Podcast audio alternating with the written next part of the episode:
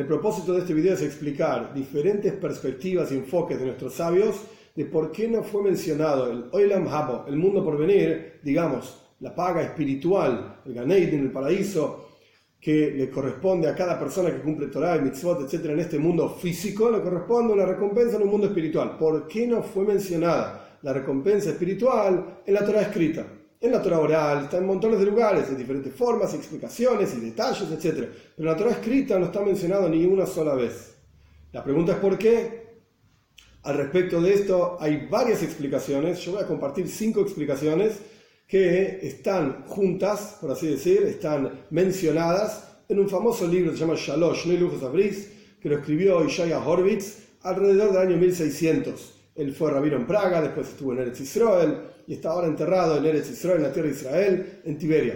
Él escribió un libro famosísimo, un libro de Kabbalah, largo y complejo, se llama Shnei Lujos Abris, las dos eh, tablas del pacto. En este libro hay diferentes partes, una de las partes se llama Akdamas Toiles Adam, la introducción a todo el libro, y en la introducción tiene diferentes partes también, y hay una parte que se llama Bais Aharon, la última casa.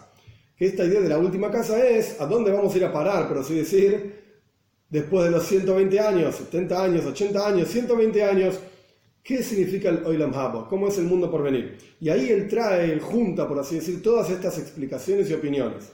Vamos a ir por lo menos a algunos detalles de algunas, cinco de ellas, que son las cinco explicaciones que él trae. Para entenderlas son extremadamente complejas algunas de ellas. Voy a hacer lo posible para hacer lo más corto y sencillo que se pueda. La primera explicación que él trae es del Rambam, Maimónides. Maimónides dice que la razón por la cual las promesas espirituales no están escritas en la Torá es porque la Torá fue escrita para que lo entienda cualquier persona de cualquier manera, que sea sencillo, simple. Y la paga, por así decir, espiritual es algo tan complejo, es algo abstracto, que la gente común no lo entendería. Entonces por eso la Torah no lo escribió. A pesar de que existe el concepto, esto todos están de acuerdo, la pregunta es por qué no está escrito. A pesar de que existe el concepto de un mundo por venir espiritual, no está escrito en la Torah porque no sería comprensible. Y todo lo que no sería comprensible, pues simplemente no fue escrito en la Torah escrita está en la Torah oral para explicar, etc. Esta es la opinión de Maimónides. Después él trae la opinión de Nachmanides, Ramban. Maimónides vivió en España año 1100. Nachmanides vivió en España también año 1250, 1270, etc. Ramban explica que es algo obvio que el alma es eterna por cuanto el alma es eterna, no es necesario escribir que el alma, después de unirse al cuerpo y pasar 70 años, 80 años, 120 años, lo que sea la vida de la persona, el alma continúa viva, el cuerpo fallece y el vínculo entre el alma y el cuerpo se pierde, por así decir. Pero el alma es eterna y por lo tanto no era necesario escribir que el alma va a ir a una paga espiritual o a un lugar espiritual, llamémoslo hoy lo Maabo, el mundo por venir, Ganeid en el paraíso, no importa el nombre no es necesario escribirlo, porque lo natural de algo espiritual y eterno es continuar vigente, incluso cuando el vínculo con el cuerpo y el mundo material se perdió. Por eso la Torah no lo escribe, es algo obvio, es lo que significa un alma. Esto es lo que escribe Ramban, Nachmanides. Después, él trae lo que explica el Ran, Rabbeinu Nissim, año 1300 aproximadamente, Francia, España, Francia. El Rabbeinu Nissim es un poco más complejo, él escribe que la idea de que la Torá, por cual la Torá no escribe las promesas espirituales después de la vida material en este mundo es porque en la práctica, en el momento en que fue entregada la Torá, había diferentes pueblos que tenían diferentes, entre comillas, Torot, leyes y diferentes creencias, y cada uno de ellos decía en la práctica que hay un mundo por venir. Existe un mundo por venir, pero ninguno de ellos podía probar con una prueba concreta y clara cómo es el mundo por venir, qué es el mundo por venir, a dónde está y cómo sabemos que realmente llegamos a un mundo por venir espiritual. Nadie lo podía probar. Entonces, si la Torá hubiese escrito que hay un mundo por venir espiritual, etcétera, como la práctica es así, pero si la Torá lo hubiese escrito, pues no sería ninguna diferencia con las otras, entre comillas, Torot y filosofías y leyes y enfoques, etcétera, de las otras naciones con sus enfoques y leyes, etcétera, sería todo lo mismo. La Torah sería una más.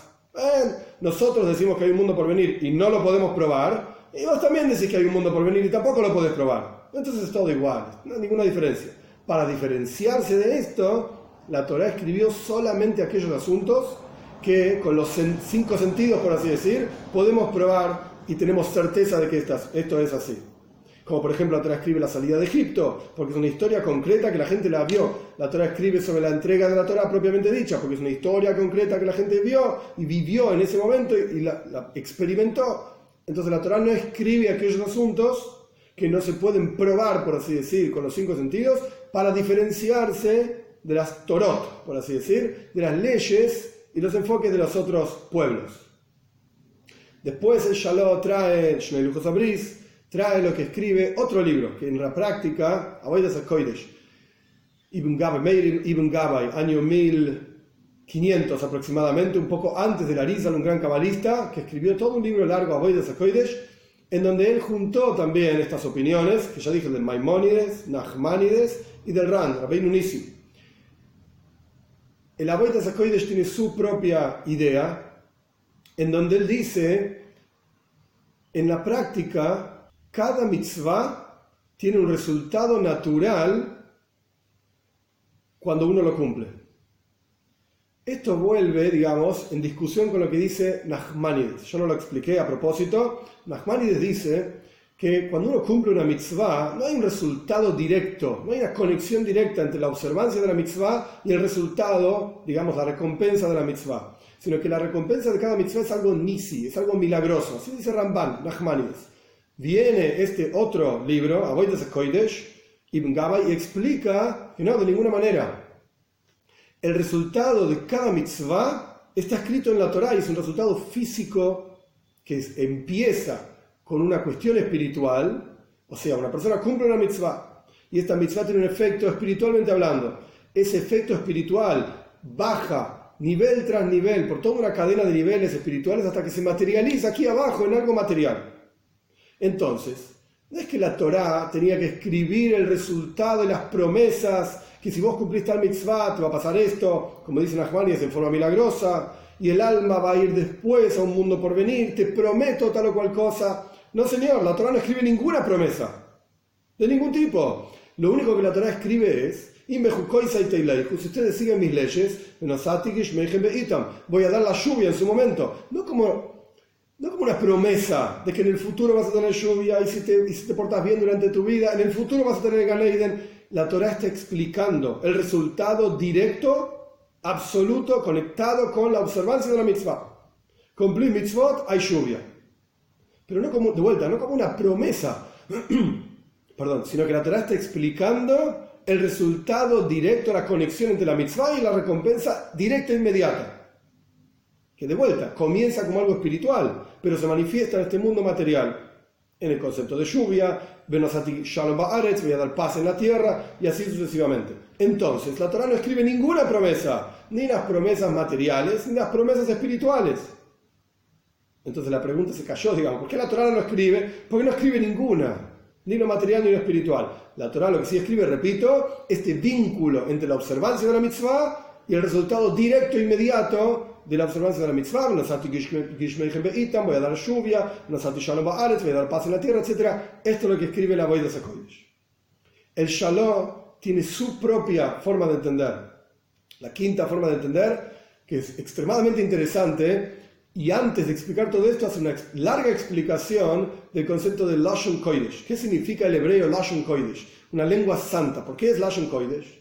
Porque en la práctica el hebreo lo único que habla es de cosas espirituales. Toda la Torah entera de lo único que está hablando son cosas espirituales. Cuando la Torah habla de Geshem, de lluvia, la Torah no está hablando de las gotitas de lluvia que caen aquí abajo en este mundo. Porque la práctica el concepto verdadero de lluvia es algo espiritual. Es una proyección divina desde un cierto nivel hasta otro cierto nivel, etc. Cuando la Torah habla de la mano de Dios, del ojo de Dios, que esto fue explicado en otro video también, no está hablando de nuestros manos y ojos. Está hablando del verdadero ojo de Dios, la verdadera mano de Dios, y el hecho de que nosotros, nosotros lo llamamos ojo y mano es un nombre prestado. Lluvia, para las gotitas que caen físicamente hablando, no es más que un nombre prestado que representa algo realmente espiritual.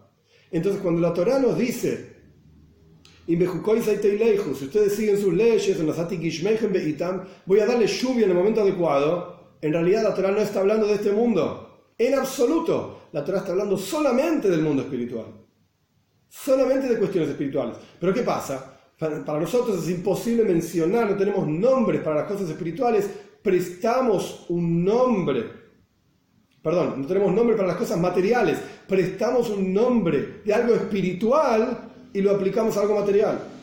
De vuelta, en realidad la lluvia es algo espiritual, solamente espiritual. Pero como nosotros no tenemos un nombre para aplicar a las gotitas que caen cuando hay nubes, etc., decimos lluvia.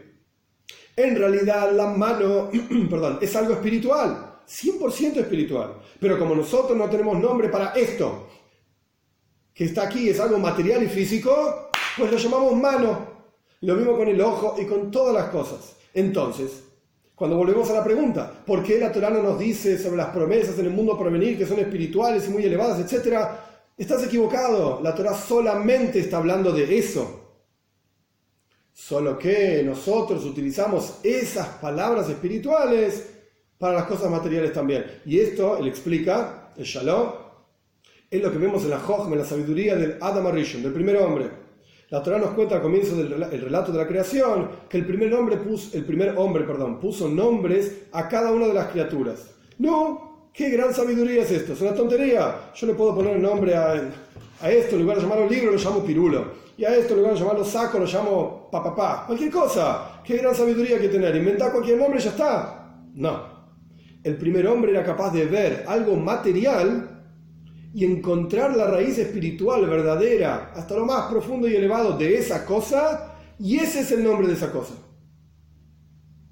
Solo que en su expresión espiritual, la lluvia, los animales, etc., el nombre espiritual de cada cosa es el nombre que el hombre, el primer hombre, utilizó para llamar esa cosa aquí abajo. Pero en realidad el nombre no es ese, es el algo espiritual.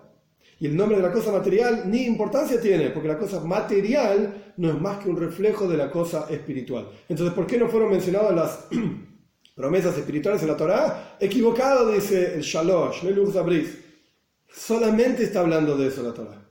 Estas son cinco explicaciones diferentes de Rambam, Maimonides, Ramban, Nachmanides, Rabbeinu Nisim, Ibn Gabay, Meir Ibn Gabay, Aboyes y el Shalosh, que tengamos el mérito de entender que en la práctica cada cosa del mundo material, como dice Shalom, es una expresión de Dios en el mundo espiritual y en su más, forma más profunda una expresión misma de Hashem. Y nuestro trabajo aquí abajo es revelar, como el primer hombre poniendo nombres a cada cosa, es revelar la presencia de Hashem en cada una de las cosas en el mundo material.